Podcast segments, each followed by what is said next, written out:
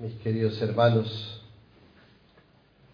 dos grandes motivos nos han reunido en este día en torno a lo siempre más importante que podemos celebrar gracias al Señor, que es la Eucaristía. Uno de esos motivos es que hoy, especialmente mañana, celebramos el cuadragésimo aniversario de la obra Hogares Nuevos.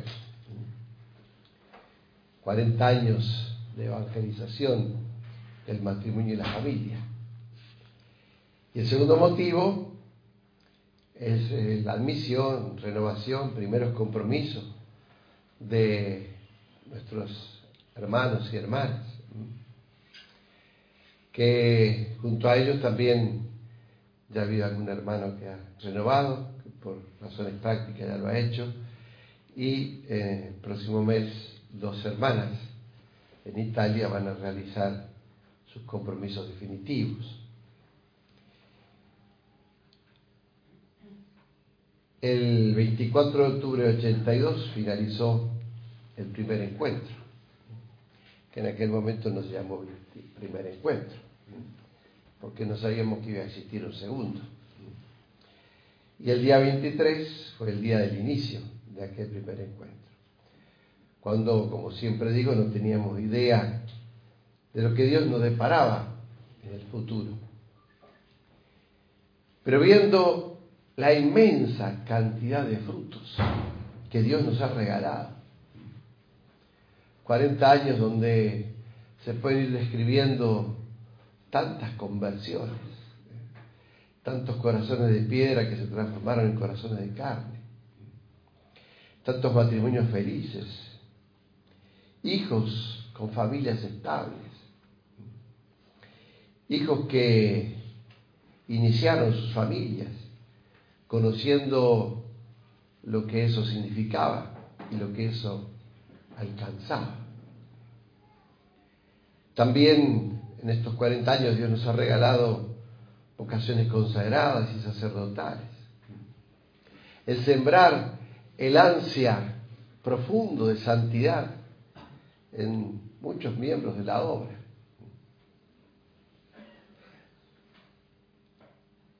Nos ha regalado el Señor entre esos frutos el profundo amor por la familia.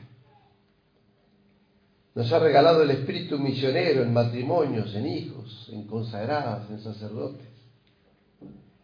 Nos ha regalado la entrega de tantos que han generado, han generado la posibilidad de anunciar la buena nueva del matrimonio y la familia a miles y miles de familias, de esposos e hijos.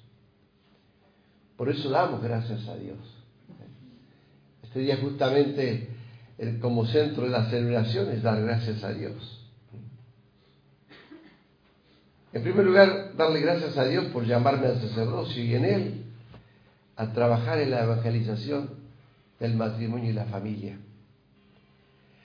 Dar gracias, damos gracias a Dios por los tantos matrimonios que se han entregado plenamente en la misión de la evangelización, trabajando en sus dioses y países, cruzando fronteras. De todos modos, deseo subrayar la entrega incondicional de los primeros que conformaron equipos. Marta y Francisco, Ana Eduardo, Mari Juan, Mirta y Miguel. Da gracias a Dios por las consagradas misioneras de la familia que cada día se entregan profundamente, plenamente a la evangelización de las familias y a sostener diversas actividades de la obra. Subrayo a la hermana Mariana, que ha iniciado el acompañamiento, el, acompañamiento del accionar de la obra en muchos lugares y asumiendo muchas y grandes responsabilidades en la obra y que hoy eh, con gran entrega está finalizando un exigente estudio para servir más y mejor a la obra. A la hermana Claudia, la primera en cruzar fronteras para vivir fuera del país, como fue en 1999 instalándose en Guatemala y asumiendo hoy el gran compromiso encomendado por la Conferencia General última. La hermana Nilda, artífice muy importante en todo el trabajo inicial del movimiento Hijos de Hogares Nuevos. Por los sacerdotes misioneros de la familia que no escatiman esfuerzos para acompañar cada fin de semana los diversos eventos organizados y sosteniendo el crecimiento de las comunidades, los matrimonios de los hijos. Y subrayo del padre Rubén, que fue fundamental en el inicio de esta rama. También agradecer a Dios por los sacerdotes religiosos y diocesanos que han estado sirviendo dentro de la obra Hogares Nuevos, algunos de ellos con entrega completa, y subrayo de modo muy especial al padre Humberto, que fue un apóstol en la difusión de la buena nueva, especialmente en el NEA argentino. Damos gracias a Dios por los hijos, que sin escatimar esfuerzos y, y energías han sido artífices en la misión de predicar de hijo a hijo. Subrayo a aquellos que en el ámbito del movimiento descubrieron su vocación matrimonial o de consagración o sacerdotal en nuestra obra y en, tantas otras obras. También darle gracias a Dios por tantos párrocos y obispos que abrieron las puertas para que hogares nuevos puedan llegar a muchas familias y fortalecer la presencia de matrimonios e hijos en las parroquias y las diócesis. Subrayo al padre Hugo Valero, párroco del Hortondo Santa Fe, que fue el primero en abrir las puertas de su parroquia al movimiento. A Monseñor Emilio Oñenovich, responsable de la pastoral familiar en los años 80, que nos ayudó a difundir el movimiento en el país. A Monseñor Paulino Reale, gran difusor de, hogares nuevos en la diócesis de Venado Tuerto, y a Monseñor Luis Stockler, obispo de Goya, quien nos animó constantemente. ¿Cómo no dar gracias a Dios por tantos frutos y tantos instrumentos de evangelización con los que ha coronado nuestra obra? ¿Cómo dar gracias a Dios? ¿Cómo dar gracias a Dios por todos los miembros? Por todos los miembros de la obra que, nos han precedido y nos esperan en el lugar del cielo. Podríamos hacer una lista muy interesante pero subrayamos al siervo de Dios, Padre José Sil. 40 años de gracia. 40 años trabajando por este don tan precioso de Dios a la humanidad como lo es la familia. 40 años sembrando la buena noticia de los hogares.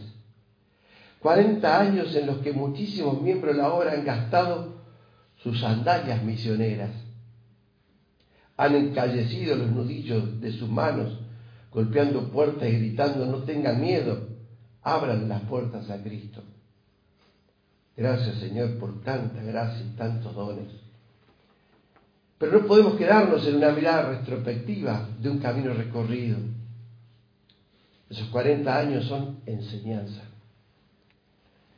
Esos 40 años son alimento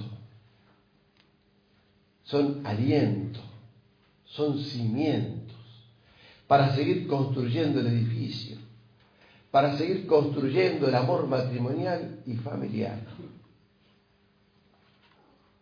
No podemos no darnos cuenta del proyecto social de destrucción sistemática de la familia y de los valores cristianos. Debemos ser conscientes que el demonio no quiere la familia, busca destruirla porque es la imagen de Dios en la tierra. Y somos testigos de cómo busca permanentemente obstaculizar la empresa evangelizadora de hogares nuevos. Pero también somos testigos de cómo Dios va removiendo a su debido tiempo esos obstáculos y va limpiando el camino. Hay que trabajar denodadamente por el bien de la familia, mis hermanos. ¿Cuántas dicen gracias a Hogares Nuevos somos felices, pero ¿se imaginan cuántas, cuántas aún esperan una ayuda concreta, una soga para agarrarse y salir del fango donde viven? Todo lo que hagamos por la familia siempre será poco. Ayer le decía en Montevideo, Uruguay, a los obispos y a la Comisión Nacional de Pastoral Familiar y a todos los que participaron de las diócesis, que el modo de cuidar a la iglesia y a la sociedad es cuidar la familia. Que no se debe considerar a la pastoral familiar como una pastoral más, sino que es básica de toda otra pastoral. Que existe una necesaria transversalidad del trabajo por la familia en todos los estamentos del accionar eclesial. Cuando, ya hace mucho más que 40 años, en mi decisión vocacional dije que vale la pena dejar mi matrimonio y familia si por mi sacerdocio hubiera al menos una familia feliz. Hoy, el caminar de estos 40 años, descubro que claro que valió la pena.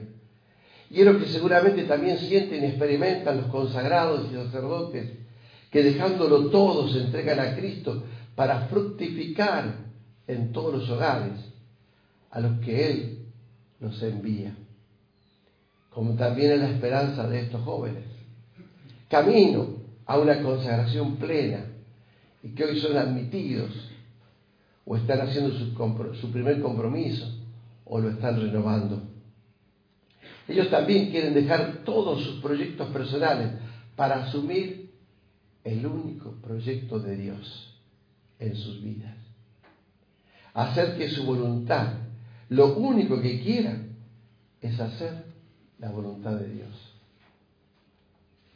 Por eso los invito, queridos jóvenes, a no dejar nunca de mirar el norte. Tanto insistimos en esto. Ser brújulas que siempre marcan el norte. Jamás veletas que giran hacia donde corren los vientos, las novedades del mundo, las ideologías que buscan meterse en todas las mentes y corazones para engañar. La necesidad de cuidarse de las confusiones que pueden generar quienes no tienen las ideas claras de lo que Dios quiere. No ser veletas, sino brújulas. Es el mejor modo de perseverar. El norte nos indica siempre a quién seguimos, por quién consagramos la vida y para qué evangelizamos y trabajamos. Todo es por Cristo, con Él y en Él. Nada sin Cristo. Ya lo dijo Él. Sin mí, nada pueden hacer. Sin mí, nada pueden hacer. Es una gran alegría también descubrir cómo las familias acompañan a sus hijos en su vocación. En nombre de Dios les agradezco este gran apoyo a sus hijos, a de hermanos que apoyan a sus hermanos, que están en, en la vida consagrada. Mi papá, en mi tiempo de seminario, organizó la familia para que yo tenga de modo permanente signos de su cariño y acompañamiento. Esto es muy importante. Y siendo sacerdote, él personalmente, cada día a las 7 de la mañana, me llamaba por teléfono, todos los santos días. Y cuando fue necesario, también algún tirón de oreja recibí en el seminario, siendo de parte de papá o de mamá, especialmente de papá, tenía su modo sutil de marcarme ciertas cosas. Em, por eso los animo acompañar siempre a sus hijos. El Señor se los agradecerá con creces. En esta celebración, mis queridos amigos, Pedimos por intercesión de San Juan Pablo II, nuestro patrón, un cuidado especial por el futuro de la, de la obra.